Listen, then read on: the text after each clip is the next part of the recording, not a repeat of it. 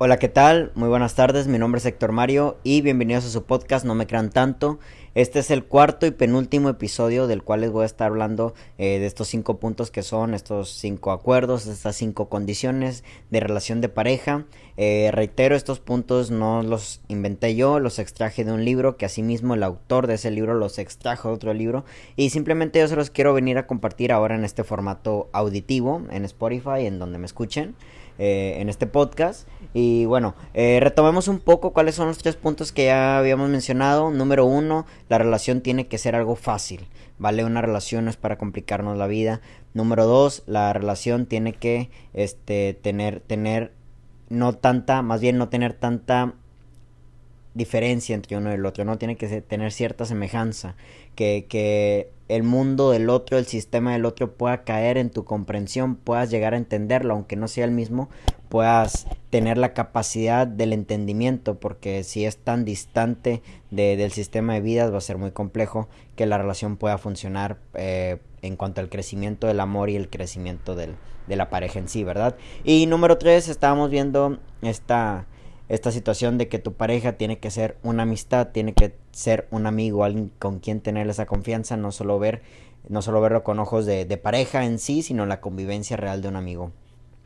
Y el cuarto punto, que en este caso es el que vamos a tomar en este podcast, en este episodio, va muy ligado al tercero, ¿vale? Pero es como que agregándole esa parte necesaria, que es, que es la confianza, ¿no? Una relación de pareja tiene que ser una relación de personas que están confiándose eh, una con el otro. Yo entiendo, y esto también a mí me ha llegado a pasar, que a veces tenemos ciertas inseguridades por eh, vivencias del pasado, por experiencias del pasado que ya, nos, que ya nos ocurrió con otras parejas, pero a su vez hay que entender que la persona que está enfrente es una relación totalmente nueva. Asimismo, hay que tener plena confianza con del otro. ¿Cómo podría yo definir que una confianza puede ser plena? Poniendo este claro ejemplo, de como un niño confía en su madre, así teníamos que confiar, tendríamos nosotros que confiar en nuestra pareja, ¿no? Si hago memoria, lo cual es muy complejo, la memoria de en esos días cuando yo era un niño, puedo llegar a entender que en aquellos tiempos la confianza mi madre era una confianza tal cual, un salto de fe increíble, sin duda alguna, de que mi madre buscaba el bienestar propio. Asimismo, nosotros tenemos que tener esa confianza en nuestra pareja. Y no solo agregarle el punto, así lo menciona el libro, no solo agregarle el punto de la confianza de que el otro quiere nuestro bienestar, sino también la confianza de que el otro no nos busca hacer daño.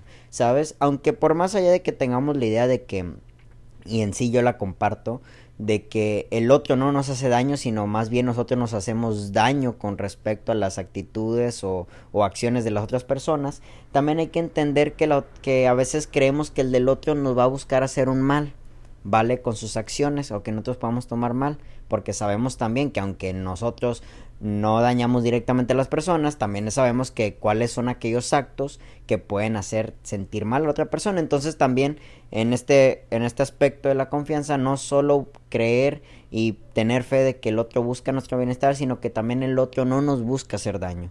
Así que la confianza tenemos que practicarla en ese sentido de este salto de fe interno de, del niño con mamá, ¿vale? Pero siendo totalmente adultos. La confianza eh, puede cimentarse primeramente desde un acto interno de lo que tú eres, de tus vivencias, de lo que tu sistema mental y de vida te pueda decir, dar como resultado lo que es la vida, lo que es la relación. Y ahí empieza todo este rollo de la confianza, ¿no? Porque muchas de las ocasiones eh, este asunto de que si no confías en ti no puedes confiar en nadie, a veces no es tan creíble, a veces las personas realmente pretenden que el de afuera sea el de la total confianza y no, y no uno mismo, lo cual pues también puede ir de la mano, confío en el otro, pero asimismo quiero expresar en este podcast, en este episodio, que la confianza empiece internamente, ¿no? Que primero confiar en ti, porque confiar en ti hará que el otro también confíe en ti mismo, ¿no? Porque pues una persona que es este muy... Eh, muy dada a ser directo con lo que dice, a ser un tanto congruente con lo que dice y lo que hace. Eso habla mucho y una persona que es determinante con sus decisiones, eso hace mucho que una persona pueda ser digna de confianza, ¿no? Entonces, asimismo, aunque tú no tengas confianza en ti y la otra y si confíes mucho en tu pareja, no sirve de nada, porque aunque si tú no confías en ti, pues evidentemente la otra persona va a ver esas dificultades tuyas y va a decir, güey, pues tú confías en mí, pero yo no puedo confiar en ti porque eres así, eres así. La confianza esto es otro punto una disculpa por la pausa, pero mi cachorrita tiene un sentido de empezar a ladrar justo cuando estoy haciendo los podcasts. En, retomando el tema, en este sentido de que cuando las personas eh, son de digna confianza, pues tú también tienes que serlo, ¿vale? Y no puedes exigirle al, al tu pareja que confíe en ti si tú mismo tienes grados de baja autoestima y por ende grados de muy poca confianza hacia, ante lo que haces. Entonces, la confianza es una parte importante dentro de nuestra integridad humana y posteriormente dentro de la integridad de cada una de nuestras relaciones, amistades, familiares, eh, amorosas, emocionales, como lo quieras ver. Entonces, la confianza debería ser parte importante de la relación y no tanto por, reitero, no tanto por la confianza en el otro tal cual, que en sí pues es mucho decir, sino también la confianza en uno mismo para que el otro confíe en ti, ¿vale? ¿Cómo es posible que el otro tú puedas confiar en él, pero él no le puedes brindar esa confianza porque tú mismo tienes estos problemas que no te dejan avanzar, ¿sabes? Entonces la confianza tiene que ir ligado al hecho de que primero tenemos que ser personas dignas de confianza, ¿ok? Y esta confianza tiene que ir unida al hecho de que el otro busca nuestro bienestar.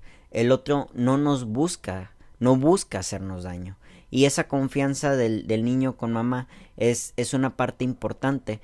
¿Cómo generar confianza dentro de la relación? Vale, eh, evidentemente no podemos nosotros saber cuando una persona nos está mintiendo, al menos de que sepamos del lenguaje corporal y todo esto, pero no necesariamente tienes que meterte en ese mundo evidentemente para generar confianza tiene que haber comunicación.